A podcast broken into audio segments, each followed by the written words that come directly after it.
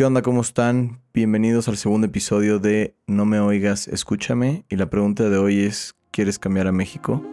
Comenzamos.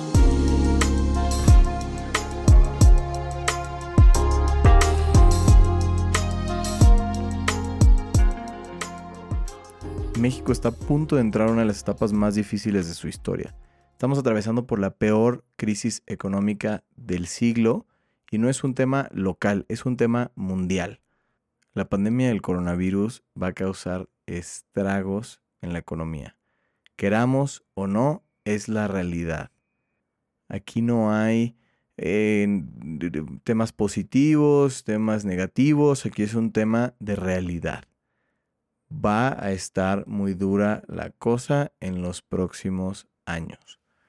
Tenemos un gobierno sin politizar, sin decir ningún partido político, un gobierno en general, porque un gobierno no es un partido político, son muchos partidos políticos. Tenemos un gobierno con una falta de experiencia corrupto, como en ningún otro país del mundo, sea quien sea el gobierno, no me importan los partidos políticos, que quede claro, que solo ve por sus intereses. Tenemos una sociedad más dividida que nunca, en donde los ricos odian a los pobres, los pobres odian a los ricos, donde vivimos en un país regido por clases sociales, por códigos postales, por color de piel, por, apariencias, por cómo te vistes. Es, es asqueroso lo que está pasando, es de verdad horrible lo que está pasando en el país. los, los ricos cada vez se hacen más ricos, los pobres cada vez se hacen más pobres las empresas siguen pagando malos salarios. Es impresionante lo que está pasando. Y no quiero que absolutamente tome nada de tema de tintes económicos y demás. No soy un socialista, no soy un comunista, no soy lo que tú quieras. Soy una persona que, que observa lo que está sucediendo. A ver, es lógico lo que está pasando. Hay que echar un poco de sentido común. Quiero hacer un paréntesis. Hablar de lo malo no quiere decir que sea un pesimista. Hablar de lo malo es, siempre cuando estés hablando de la realidad, sirve también para generar conciencia en la gente. Entonces, a ver, ¿qué estamos haciendo mal en este país? Básicamente todo. Nos estamos autodestruyendo. Si tienes alguien que viene de otro país y platicas con algún extranjero, te vas a dar cuenta que se les hace increíble lo que está pasando por el país. Todos dicen, y esto lo he escuchado de mucha gente de fuera, dicen, es una tristeza que un país tan rico, tan bonito, con tan buena comida, con gente tan agradable y tan cálida, esté tan mal. O sea, ¿por qué un país que tiene todo para ser el país ideal para vivir en el mundo? Tenemos el clima, tenemos la comida, tenemos la gente, tenemos los lugares y no nos interesa, no parece que no nos importa. Es increíble que alguien de afuera tenga que venir a decirte, oye, qué increíble está tu país, ¿por qué no lo aprovechan? O sea, y, es gente que, que viene un par de días, que, que notan las diferencias sociales, que notan la pobreza, que notan la inseguridad. Entonces, oye, o nosotros no la notamos o nos hacemos idiotas. No puede ser que alguien que viene por unos días a visitar eh, se dé cuenta de tantas cosas. Y, y, a ver, ¿y de quién es la culpa? Pues no es culpa del gobierno, no es culpa de los empresarios, no es culpa de los criminales, es culpa de todos. Todos somos mexicanos y todos somos responsables de este país. Desde el momento en el que decido hacer algo malo y desde el momento en el que decido ignorar el prevenir que alguien haga algo malo. Entonces, todos somos culpables y todos somos responsables. Y es impresionante darnos cuenta que el crimen se ha vuelto parte de nuestra cultura. O sea, estamos acostumbrados a que nos roben, estamos acostumbrados a que nos maten, estamos acostumbrados a idealizar criminales y saber más de los narcos y de los criminales y verlos en las series y, ver qué padre de vida y qué fregón y qué esto y qué aquello y saber más de ellos que saber más de héroes nacionales y saber más de la gente que está cambiando el mundo o qué está sucediendo internacionalmente. Eh, o sea, nos estamos acostumbrando a, a, que haya desaparecidos, nos estamos acostumbrando a enriquecernos a costa de todo y de lo que sea, y lo único que me importa soy yo. Es una tristeza. Es muy triste ver qué es lo que está pasando en México. Y lo más triste es ver que si hemos llegado hasta este punto, no estamos cerca de tocar fondo. Esto puede empeorar. Nos falta mucho. Y si no arreglamos a México ahora, vamos a llegar a un punto de no retorno, donde todo se hunda. Y sí, a ver, sí, puedes tocar fondo, pero ¿quién quiere tocar fondo? Tenemos que cambiar ya. Ya estuvo bueno de estas actitudes, de hacerme el ciego. Necesitamos alzar la voz y generar conciencia en México. Si eres un empresario, si tienes un negocio, si tienes empleados, necesitas mejorar las condiciones de trabajo de tus trabajadores. Necesitas pagar mejores sueldos. O sea, ¿está bien que hagas dinero? Sí, está bien, no tiene nada de malo hacer dinero. No hay que satanizar hacer dinero. Lo que está mal es que veas que todo el mundo se está hundiendo en la pobreza y tú te estés enriqueciendo como nadie más. Eso está mal. Tienes que dejar la corrupción ya. Tienes que dejar de beneficiarte por ser corrupto, por tener amigos, por dar mordidas, por pagar por acá y por allá. Ya estuvo bueno.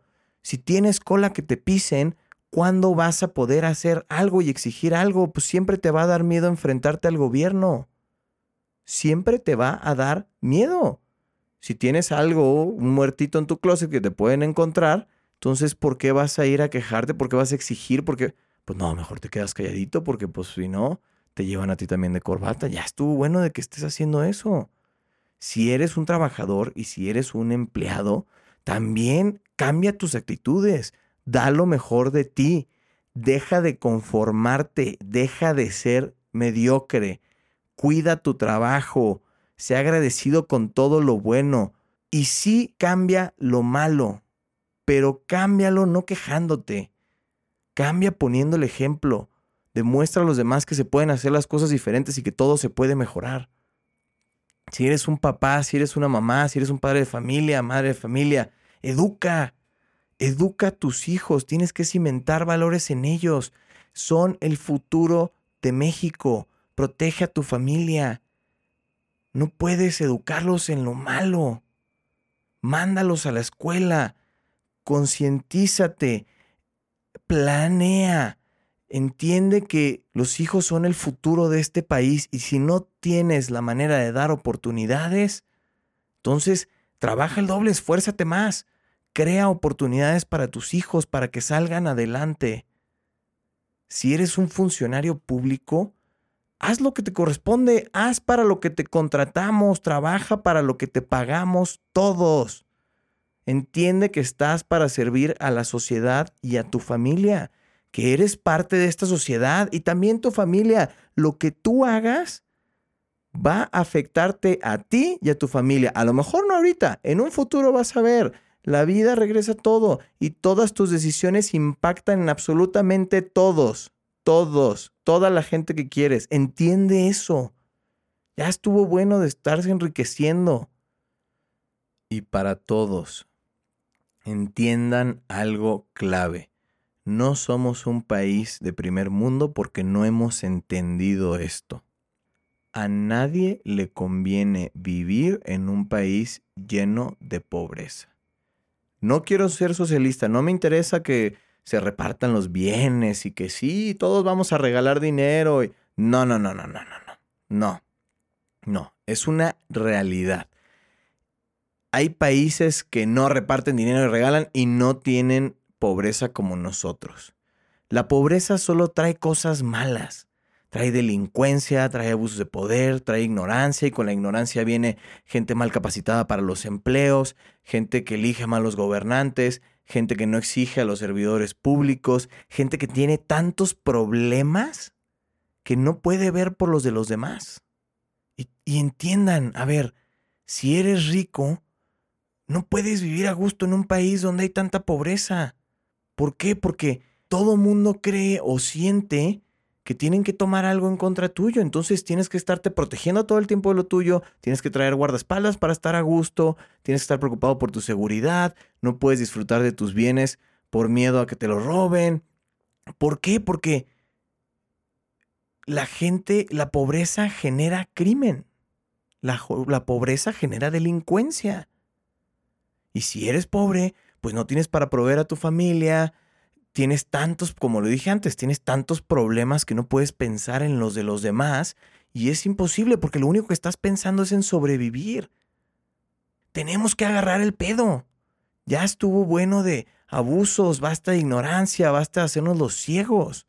Si tienes la suerte y el privilegio de tener las oportunidades por el lugar en el que naciste y son oportunidades necesarias para conseguir estabilidad económica, social, personal, lo que quieras, tienes que ayudar a crear esas oportunidades para las personas que no las tienen. A ver, no estoy hablando que tienes que emplear a dos mil personas en lugar de 100, no, pero crea oportunidades para esas personas. Si tú tienes la capacidad, tú tienes la responsabilidad también. Y si tuviste la mala suerte de no nacer en un lugar donde las oportunidades se te dieron, te va a costar más trabajo. Sí, triste, injusto, sí, pero vas a tener que hacer un mayor esfuerzo porque desafortunadamente no hay de otra. Y no tienes otra más que salir adelante. No puedes estar esperando nada más a que todo se te sirva en una bandeja de plata. Esfuérzate, lucha. México no es un país de gente mediocre. Si algo tenemos los mexas es que somos luchones. Somos echados para adelante.